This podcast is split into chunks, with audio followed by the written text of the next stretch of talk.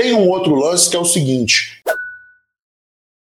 Toda situação que a gente vive que está associada uma dor ou prazer, o seu cérebro fixa mais. Então, se você quer aprender um negócio, você tem que associar prazer àquele negócio. Por quê? Porque aí você não vai pegar trauma, né? Não vai querer aquilo mais. Se toda vez que você vai estudar matemática, alguém te xinga, te bate, briga com você, fala que você não sabe, que não sei o quê, aí você acaba pegando birra da matemática, porque o seu cérebro associou estudar matemática com dor. E o nosso cérebro, ele trabalha o tempo todo em evitar a dor e aproveitar o prazer. Então, quando você estiver estudando a matéria, é bom você fazer umas brincadeirinhas, cantar, faz uma piadinha, faz uma vozinha diferente, entendeu? É, faz conversa com o Newton, ri, faz alguma coisa que torna aquela situação divertida, porque aí você coloca uma carga emocional positiva e você vai associar prazer aos estudos.